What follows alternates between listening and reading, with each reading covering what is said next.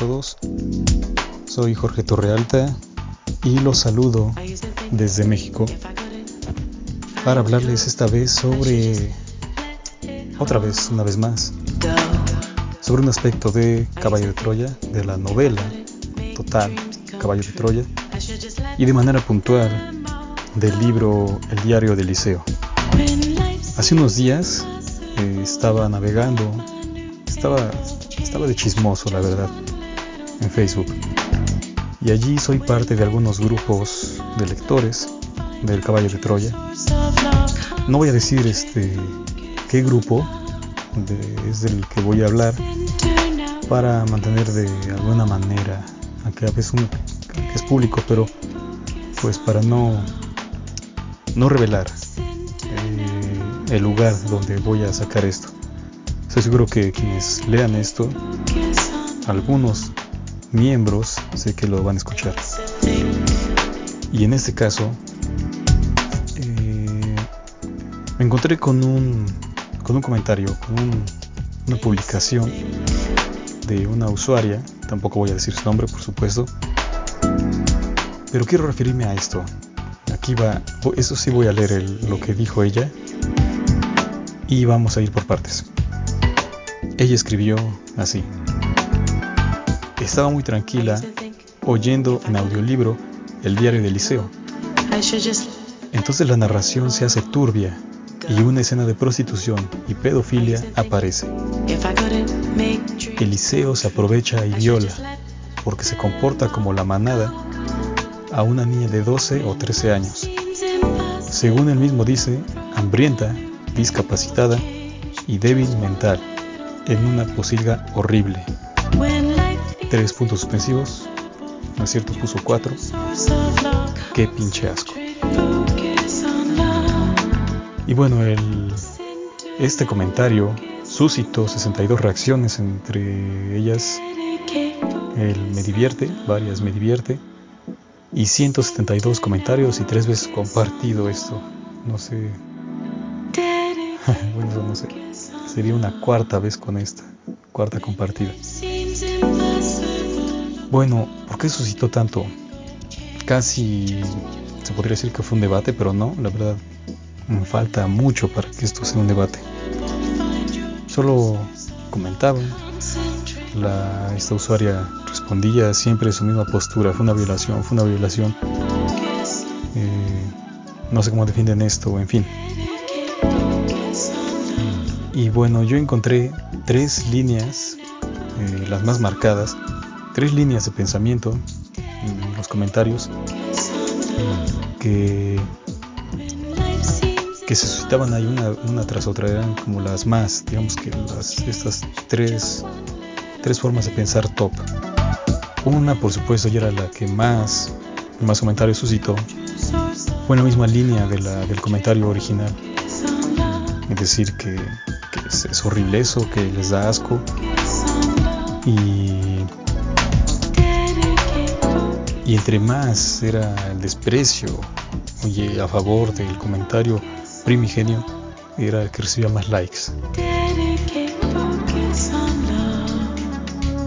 Ahora, el otro tiene que ver con, con la saga, con la saga de Caballo de Troya.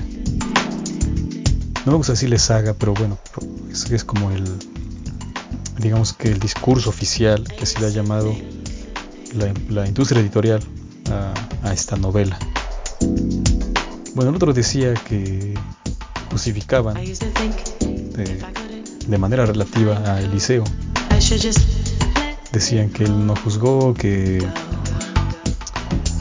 que fue algo terrible, y no obstante lo quiso evidenciar, lo quiso plasmar, porque después de, aquel acto él, él se siente como basura. Y si no saben, bueno, si no saben a qué, a qué parte del libro me estoy refiriendo, pueden ir eh, en este mismo podcast a, las, a los episodios que tengo de Caballo de Troya, de, de manera puntual a Diario del Liceo. Y allí, cuando hablo del libro, de este último libro, también justamente hablo de, de esta escena. Porque en el cintillo creo que si era el cintillo que traía el libro, decía que tenía escenas muy perturbadoras. Así que bueno, cuando lo terminé de leer, bueno, enseguida señalé eso, que una de las escenas perturbadoras era esa y le di lectura para quien quiera escucharla y, si no, también puede ir a buscar, como dicen acá, que era un audiolibro. Eh, se encuentra en YouTube, el audiolibro de Caballo de Troya. De, digo, el de Diario del Liceo, por si lo quieren consultar, por si no lo tienen, pues no, o no tienen tiempo para leerlo, o lo quieren escuchar, pues allí está en YouTube. Entonces, bueno, hablaba de esto sobre este que la otra línea de pensamiento era la justificación del liceo. Decían que él, después de que se había arrepentido de eso, pues lo había dejado plasmado justamente por eso. Y otros decían, no hay que, no hay que juzgar, que no han aprendido nada del maestro, que no juzgaba. Y sí en una parte, bueno, Jesús se da cuenta de lo que ha hecho Eliseo, pero jamás toca el tema. Parece que a pesar de que lo supiera, él, no lo juzgó, él lo dejó hacer. Y Jesús actuó con, como siempre con su ejemplo. Y después Eliseo, de alguna manera, enmienda esa acción. Y bueno, hay que poner en contexto también esto, porque los otros, los que justifican también este, esta escena, eh, pues tienen justificación, bueno, justifican a su manera. El comentario principal, por el que es el que se desarrolló todo esto, eh, solo acusa que viola a una niña de 12 o 13 años que está hambrienta, está discapacitada, es una débil mental. Y la viola diciendo una porcilga horrible. Solo dice eso, la viola. No pone nada más, no, contextualiza. ¿Quién es esta niña? Bueno, esta niña eh, es una niña así, todo lo que dice aquí es cierto, es, tiene esa edad, entre 12 y 13 años, está hambrienta, está discapacitada, es un poco idiota, un poco, repito. Porque, bueno, esta familia estaba, hay varias niñas ahí y las atiende una, una señora ya adulta. Pero sí, todas estas niñas se dedican a la prostitución, son prostitutas. Y bueno, ya no voy a escribir más eh, porque es muy gráfica la escena. Si quieren, luego escúchenla en el otro podcast que tengo ahí sobre el diario de Eliseo. Pero los que justificaban a Eliseo lo dicen es eso, porque esta, esta usuaria no, no contextualiza. Solo dice que vio ya. No dice ni dónde, ni por qué, ni, ni cómo se dio. Pero el contexto es ese, es una prostituta que Eliseo le va para tener sus servicios le lleva comida. Y, y es mutuo, en verdad no, no es una violación, aunque aquí dicen que, bueno, ahí son... Es muy complejo esto, la verdad. Pero al menos en el contexto inmediato pareciera que no fuera. Si ya uno le busca y le busca y le busca, pues podría que sí, pero hay... Es bueno, hay, hay matices en todo esto. Y tampoco estoy justificando eso, yo solo estoy refiriendo lo que pasó. Porque hoy en este siglo XXI, posmoderno, que refiere a un discurso unificador, libertario, no emancipador, con movimientos como el feminismo, el animalismo, aunado al reconocimiento de más de 100 géneros y la apertura de, espacios para todos. No obstante eso, es el más acusador del pensamiento extraño. O sea, en este siglo, a pesar de todo lo que dije, se acusa al pensamiento extraño, al ajeno, al diferente, al que no piensa igual que uno, que el otro. Supuesto, las élites, eh, las encargadas de establecer los movimientos sociales, las modas y demás, unifican el pensamiento de la masa. Y esta habla una sola voz. Repiten el discurso como un mantra hasta establecerlo como real, como verdadero, y atacan a aquel que opina diferente pocas palabras, ser diferente está cerca de ser un delito. ¿Por qué digo esto? Bueno, todos tenemos que pensar de acuerdo con esto, con, porque se acusa, y aquí saben que en Facebook es, son demoledor. En verdad tienen casi todos una misma línea de pensamiento y si no se alinea uno con ella, te, te devasta.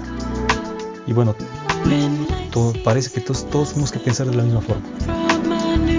Empezar o, al menos revelarnos ante la sociedad así. Pensamos diferente, pero mejor callar, ¿no? Para no ser criticado. Así que de esta forma de pensar se pretende la unicidad de la masa, de la manada, como esta mujer escribió. Bueno, y escribió eso sin saber que ella forma parte de esa manada, de ese hato criado para la muerte imbécil. Bueno, decía entonces que la mayoría de los comentarios siguen una misma línea, que es la negación, la repulsión, y cuanto más diseñable sea la referencia al pasaje del libro, más me gusta obtiene. Otros ponen igual, sí, que asco, que desagradable, ojalá y maten al liceo. ¿Qué, onda con eso? Bueno, es que no, no hayan acabado el libro y esperen que, que, lo maten, pero es obvio que no, porque el libro existe y si existe es que sobrevivió, pero bueno, nos ponen a pensar eso. Bueno, una respuesta evidencia lo que he dicho antes y una mujer escribió en este sentido. ¿Qué tienen en el cerebro los que le dan me divierte? O sea, por supuesto el tono en el que está escrito revela el desprecio por aquellos que menciona. Su pregunta marcha en la línea de eso es un acto atroz. Deben reaccionar con un me enoja, un me molesta. De lo contrario son unos subnormales y a saber por qué reaccionaron de esa manera. Quien les dio me divierte. Pudiera ser que les pareció recible la sintaxis del comentario primero. O yo qué sé, bueno, el punto es que esta mujer acusa. De decir esto es un acto malo, como si hubiera sido real, que sucede, pero en sí este no es real, es ficción. Pero a partir de eso, es como si todos hubieran querido alinearse. Porque entonces, ¿para qué? ¿Para qué entonces se escribe eso? ¿Para qué se pide opinión si la opinión siempre va a ser la misma? ¿O es que acaso esta mujer buscaba que le dijeran, sí, tienes razón, es cierto, que ven el libro, o yo qué sé, no, no comprendo eso. Y esta manera de pensar, decir que tienen cero los que me dan que los que le dan me divierte.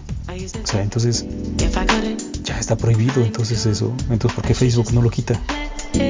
No sé, es muy complejo esto, pero es complejo y a la vez es muy estúpido estar dialogando sobre algo que uno debería sentir de manera libre, poder reír de lo que uno quiera, sin estar preocupándose por qué van a decir de mí, me van a señalar, me van a expulsar, me van a dejar de hablar. Y esto es lo que ah, quería hablar sobre el libro y al mismo tiempo dejar claro de cómo este sí lo que parece, les digo que es libertario, es, no es cierto.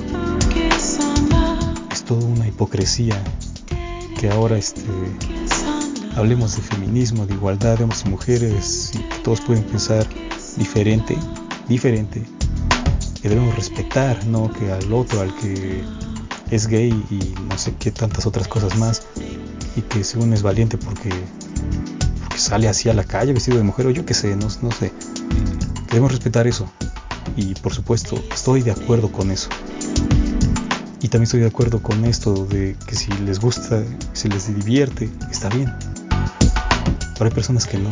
Hay personas que solo se alinean con eso, como lo que se ha estado de moda hoy sobre el orgullo gay o bueno, no sé qué tanto más de esas banderas extrañas. Todo el mundo lo pone. Todo el mundo lo pone ya para, para que ganen también un divierte. Las secretarías, de gobierno, de todas las instituciones aquí en el gobierno de México, ha puesto en su, en su logotipo, lo ha vestido de esos colores. ¿Para qué? para decir, estar consciente de eso. Pero eso, bueno, no sé, es estúpido, me parece estúpido. El apoyo a eso no se demuestra con colores, se demuestra con acciones. ¿Eso qué sirve? ¿De qué sirve? Solo sirve para ganar likes. Y esa es otra otra evidencia de eso, ¿no? Es de, de, un siglo donde supuestamente podemos ser libres todos, podemos comprendernos, somos iguales, somos hermanos todos de alguna manera, podemos respetarnos, tengamos la preferencia que tengamos, pero de pronto aparece esto. Es una hipocresía, es, es esto a mí se me da asco, vivir en un, un mundo así y la verdad es que sé que no ha cambiado nada. El humano no ha evolucionado nada. Ha evolucionado en la técnica, en la tecnología, pero en verdad sigue siendo sigue siendo humano.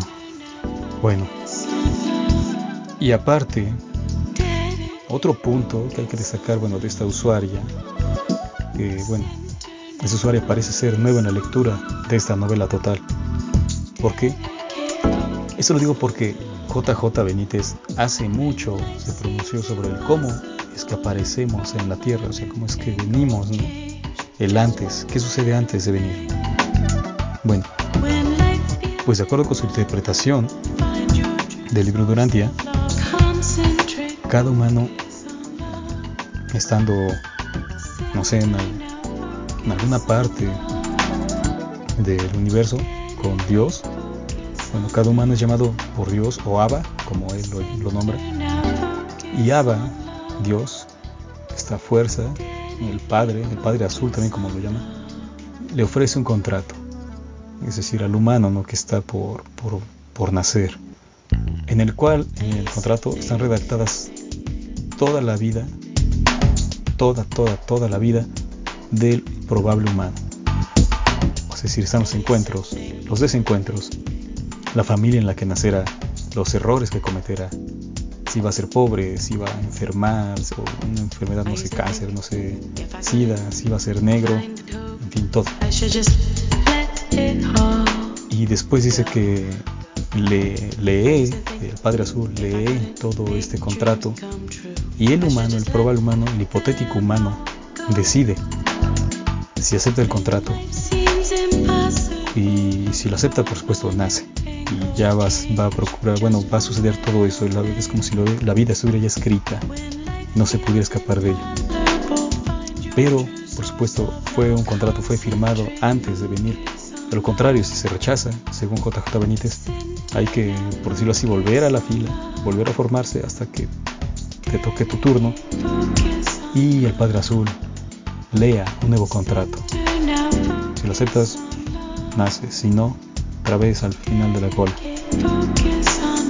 Bueno, bajo esta premisa, aquella violación, de ser real, habría estado estipulada en ese acuerdo, o sea, por ambos involucrados. ¿Para qué? Él dice que para experimentar lo que es la vida. Esta idea del contrato, si es real, también sería la base de los, para los viajes en el tiempo, ya que si toda la vida está escrita, se encuentra sucediendo en esos segmentos que llamamos pasado y futuro. Por eso digo que esta usuaria que comentó eso es, una novata, no, ha, profundizado en esa novela, porque si no sabría esto.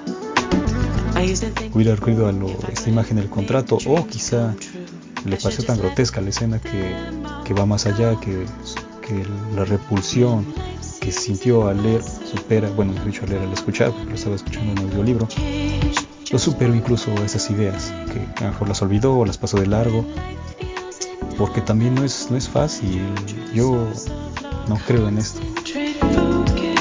Después no creo, porque sé que eso es una novela, pero de ser cierto que fuera, que fuera un postulado religioso establecido, eh, como esa también que no creo de que en verdad no creo, no soy religioso yo, pero la gente cree que hay infierno y cielo y, lo cree a pie juntillas.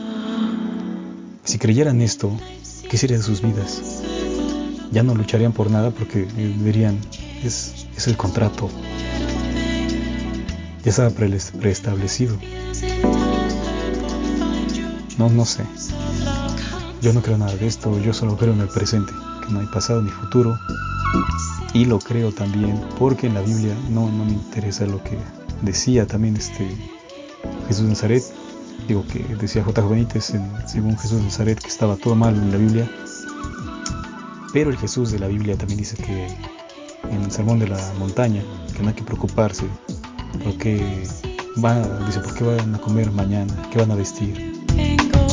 Se va a hacer a cada día su propio mal.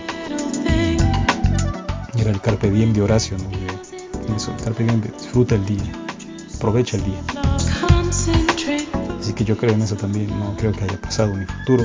Y esto, ya lo he dicho varias veces, es una novela con, lo he sustentado, incluso con, bueno, si quieren saber más de eso, vayan a los podcasts, los episodios sobre Caballo de Troya, del que hablo ahí. Eh, igual refiero también eh, una publicación en las primeras ediciones del Caballo de Troya, donde Benítez decía eso, que era una novela, que aparte de periodismo, quería incursionar en la literatura. Y ya conforme tuvo éxito esta novela, retiró ese comunicado y se puso a decir que ya saben todo lo que orquestó en los caballos, que conoció al mayor y bla bla bla. Y con esto también quiero irme a la otra línea eh, de pensamiento en los comentarios. ¿Cuál es esa? Muy pocos, muy pocos decían, decían a esta mujer, respondían tranquila, solo es una novela. ¿Y es que es eso? ¿Verdad? Yo estoy de acuerdo con estas personas. Solo es una novela, una novela total. Y yo, como ha dicho antes JJ Benítez, que sería o merecería, o al menos estaría ahí en los escritos para el premio Nobel, pues yo le daría el premio Nobel.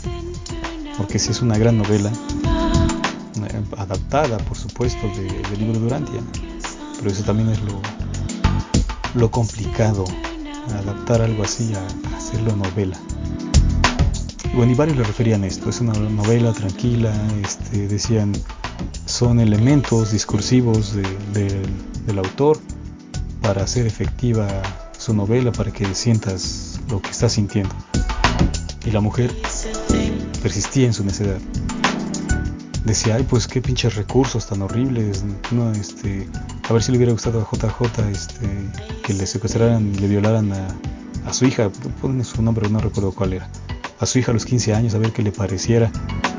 O sea, bueno, no sé, no sé, es un libro y está bien, eso demuestra que está bien escrito, que suscite esos sentimientos, esas reacciones. Pero yo, por ejemplo, yo ya lo leo, leo los libros ya a otro nivel. Los leo ya no un nivel así como esta persona, sino un nivel operatorio, como si un médico abriera un cadáver y revisara sus componentes, su, organismo, el funcionamiento de cada uno de sus órganos. Así es como yo leo los libros, para entenderlos mejor, no solo para que me susciten, que también lo hacen, una experiencia estética, sino para desarmarlos y contemplarlos, admirarlos como se debe, con los mecanismos de la literatura, advertirlos, descubrirlos, cuáles son, comprenderlos y deleitarme en ellos. No, no, no solo en esto, ¿no? Eh, que violaron una niña, a lo mejor les divierte, otros, eh, no sé, les causa repulsión, como esta señora, bueno, esta mujer. Yo lo veo más allá. yo yo veo que es una novela y como dicen varios ahí, son elementos constitutivos de la novela, elementos estéticos, eh, recursos narrativos para hacerla, para que el arco, el arco del personaje se, complemente, sea más, este, más específico, más puntual, sea más, tenga más dificultad el personaje, es decir, sea persona como cualquiera, que no es ni mala, que no es absoluto, ¿no? que está fuera de esos absolutos de bueno y malo, blanco, negro, maldad, bondad, sino que es esa escala de grises, una persona que se equivoca, que acierta, que se entristece, que se arrepiente, que enmienda. Ese es el arco argumental de este personaje. Y quien no lo entienda así, pues no sé. Cada quien, bueno, cada quien disfruta o no disfruta las novelas. Otra usuaria por ahí decía que le pareció repulsivo, que todo el libro le pareció repulsivo. Empezó a leer eh, que el libro, este, el diario del liceo, hasta las 250 páginas y que todo le pareció nefasto. Que no lo ha vuelto a leer. Así que, bueno, si ya ustedes leyeron esto, supongo que sí, los, los, fanáticos de Caballo de Troya, eh, pues comenten, ustedes hagan ese comentario, no sé, creo que se puede mandar mensajes aquí, no sé, sobre qué les pareció. Y si se puede enviar un mensaje acá, pues los agradeceré. Agradeceré que contacten por este medio. Y, y bueno, eso solo, ese era el comentario de hoy. Solo quería hablar sobre esto, sobre este, este episodio que suscita el diario del liceo. Y que sí, en verdad, por los comentarios aquí este, que resultaron del comentario principal, pues hay debate, hay debate, hay, hay muchos puntos diferentes y en común, por supuesto, son los más. hay peleas incluso eh, ya más elevadas y, y son falacias también, ya las saben que en Facebook siempre hay falacias un sujeto, un usuario por ejemplo que tenía que venir de mujeres el comentario ya, o sea, ya incluso están, se van más allá. Así que aquí otra, ella misma otra vez pone, te digo, se me dice una pinche madrina. Supongo que debe ser mexicana también porque aquí en México hablamos así. Pero bueno. He ahí el comentario, he ahí lo que suscitó esta escena. Y bueno, léanlo. una vez más repito, si no han escuchado los otros podcasts, están ahí. Vayan al podcast del diario del liceo, el, el comentario que hice. Allí está, allí narro, doy lectura a esta escena. A ver qué les parece. Y bueno, si les gustó, pues compartan este podcast. Este, también estamos en YouTube igual así se llama el canal Alfabeta Gama, pero allí hablamos más sobre elementos literarios, sobre literatura y bueno, sus variantes y esas ondas. Hacemos reseñas sobre libros en Amazon y así nos vamos haciendo también de amigos y de autores que en verdad que no son a veces reconocidos en diversas plataformas como Amazon, Wattpad, Booknet, en fin, todas esas. Y descubrimos sus libros, y en verdad son, son muy buenos, y hacemos reseñas de ellos, hablamos de ellos. Así que si quieren darse una vuelta por ahí, búsquenos también como Alfa Beta Gamma. En el podcast está también el link al canal de YouTube, si les gusta. Y les agradeceré eh, si, si es que les gusta, por supuesto un like, un comentario, una suscribida, todo lo que quieran. Si no les gusta también, díganlo. Así que eso es todo por hoy. Gracias por escuchar. Gracias por su tiempo. Y nos vemos. Hasta siempre.